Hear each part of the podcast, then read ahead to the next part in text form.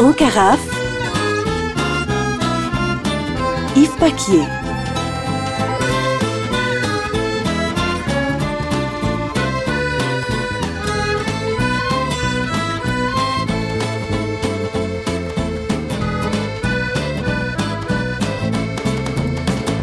Bonjour amis de Carafe.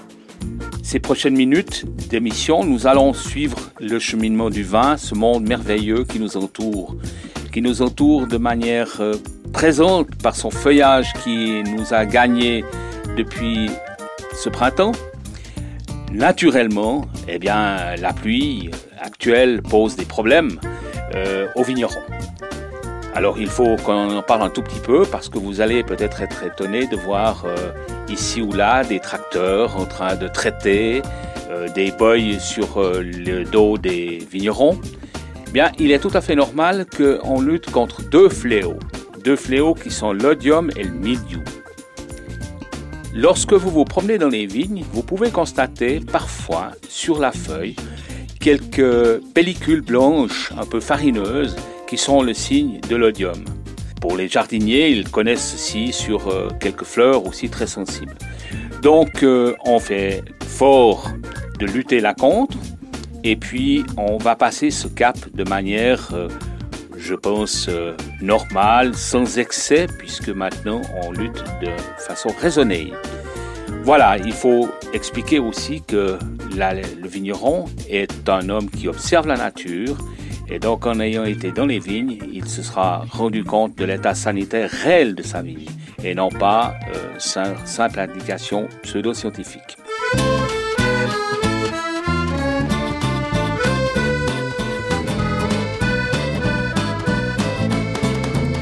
Allez, au gré de nos balades dans les vignobles et dans les caves, nous avons eu le plaisir d'assister à une mise en bouteille cette euh, mise en bouteille qui en général se fait au printemps, eh bien là, il s'agissait de rosé.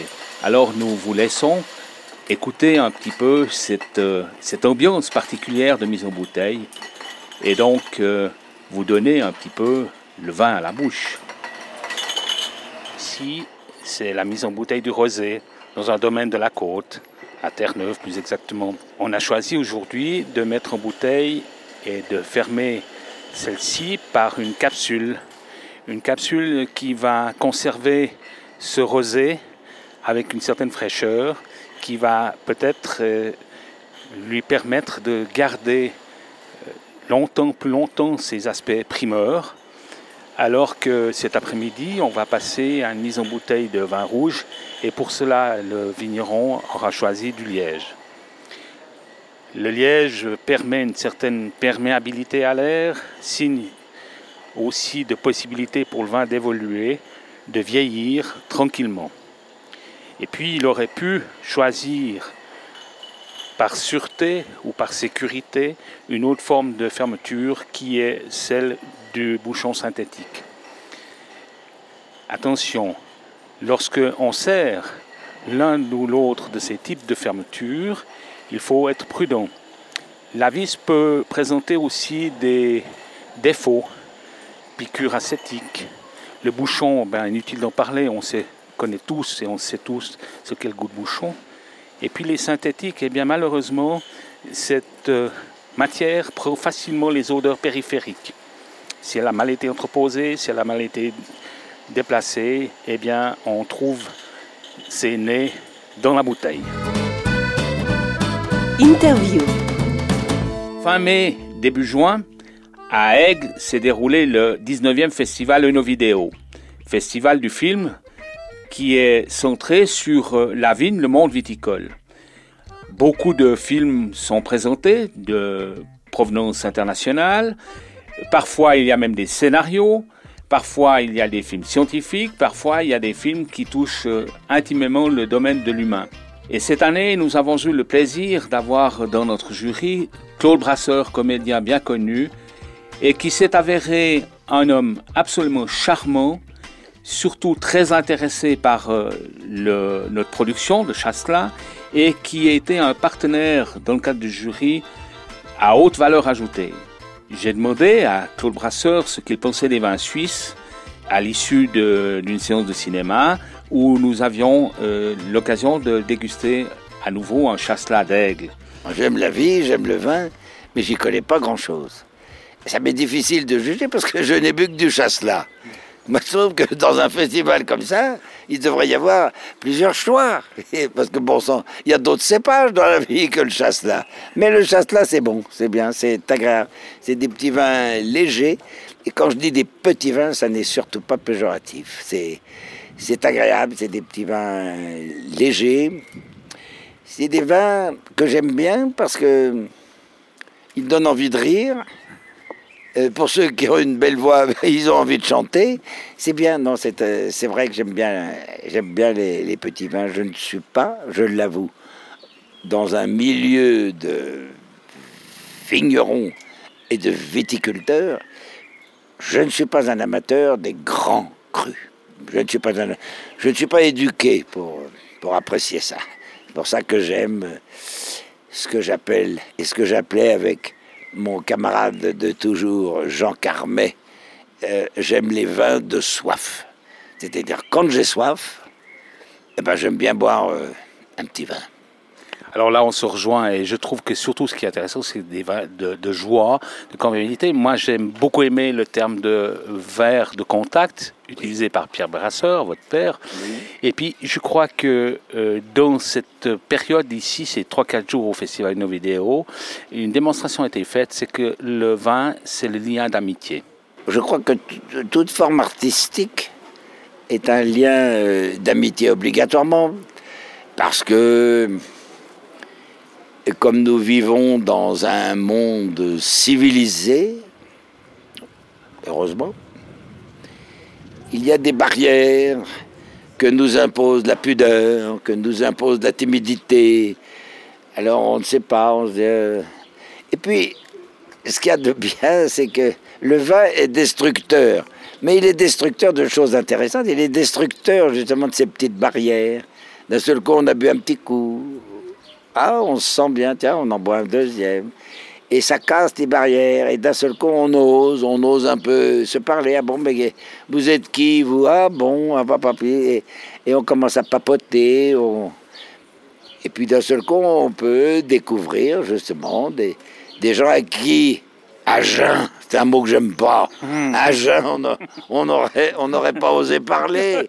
Et puis d'un seul coup, on a bu un petit coup, on ose se parler, puis on, on se découvre. Ce qui est intéressant, c'est de retrouver les gens qu'on a découverts après un ou deux petits verres, c'est de les retrouver à jeun. Et là, c'est aussi bien. C'est très bien. Merci. En tout cas, c'est un beau témoignage. J'apprécie beaucoup cette notion, euh, souvent où l'on dit, euh, au moment où le clocher d'aigle est en train de résonner, où l'on dit le plus beau souvenir d'un vin, c'est celui qu'on a partagé et non pas ni le prix, ni la prestige de l'étiquette, ni la complexité. C'est évident, c'est évident. Moi, moi je, qui ne suis pas un spécialiste du vin, je vais vous dire, moi je connais le meilleur vin du monde. Oui, je le connais. Vous savez, euh, j'habite dans le Var. En fin d'après-midi, avant que le soleil soit parti, sous un pain parasol ou sous un platane, un verre de vin frais avec un bon complice ou une bonne complice, c'est le meilleur vin du monde. Eunotourisme.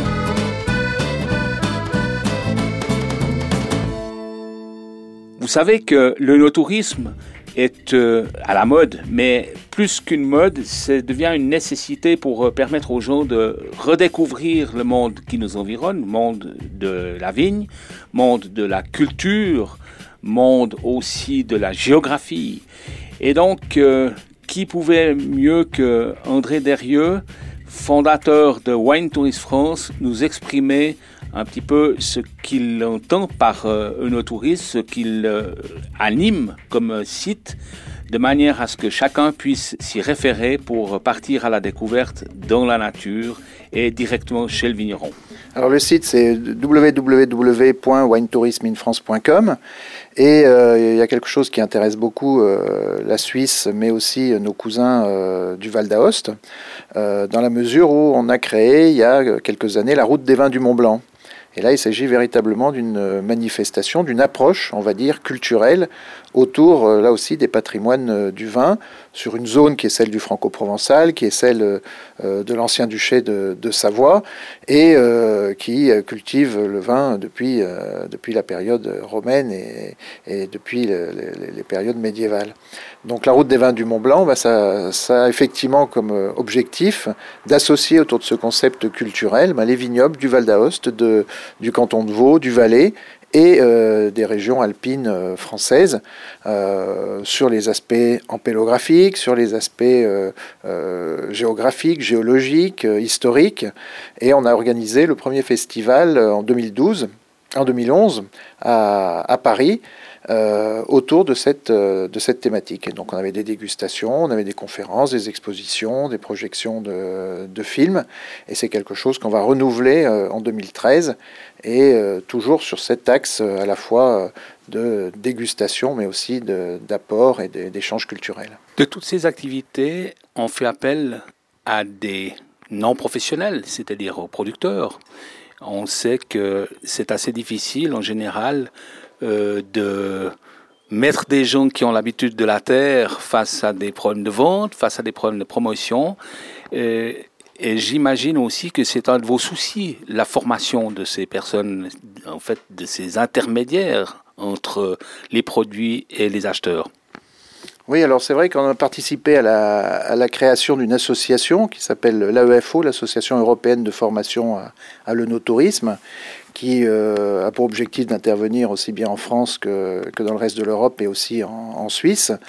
Et une des problématiques, c'est de, de, savoir qu'est-ce qu'on peut mettre en avant grâce à l'onotourisme euh, pour ce qui est d'une démarche commerciale autour des, autour des vins.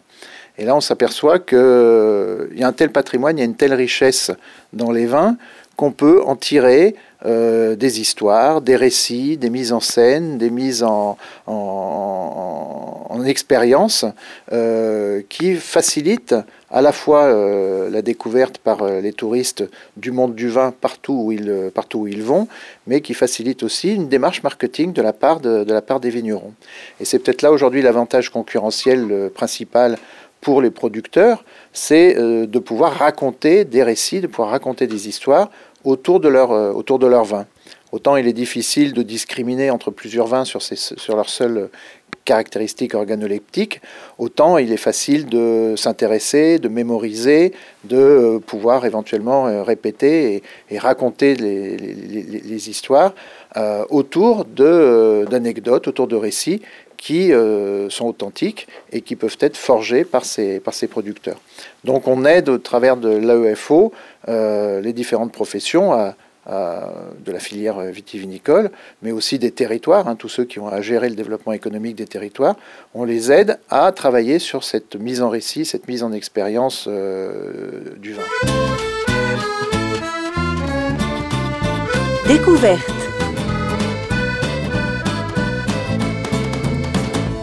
Ce printemps s'est déroulé à Lausanne le premier concours mondial du chasselas.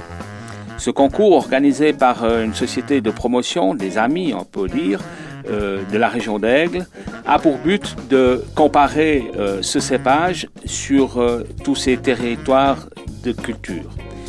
Il y avait là des États-Unis, d'Espagne, de France, évidemment, de Suisse et d'Allemagne. Ce concours va permettre de renforcer la notoriété de ce cépage qui est si cher à notre cœur, à notre pays. Et donc, les résultats euh, seront publiés dans la presse en courant de l'été. Et puis, Voxinox a aussi choisi pour annoncer les manifestations, pour animer euh, toutes les activités autour du vin, a choisi de créer un agenda que vous pouvez retrouver sous agenda.voxinox.ch le référencement d'un maximum de manifestations y est inscrit. Vous pouvez ainsi choisir si vous voulez vous déplacer en France, euh, avoir un certain nombre de lieux de chute et aussi évidemment pour euh, nos régions, notre pays. Trucs et astuces. Savez que la période d'été, en général, euh, demande à ce que l'on rafraîchisse les vins avant de les consommer. L'image du rosé dans le bac, euh, si possible transparent avec des glaçons, est une image fort connue et qui appelle aux vacances. Un petit truc tout simple. N'oubliez pas de mettre vos glaçons, bien sûr, mais une poignée de sel. Cela rendra la matière rafraîchissante plus homogène entre l'eau et la glace et vous permettra un rafraîchissement plus rapide de votre vin. Nous vous souhaitons en tout cas une bonne détente tout en étant conscient que actuellement 40% des vins consommés en France sont des vins rosés.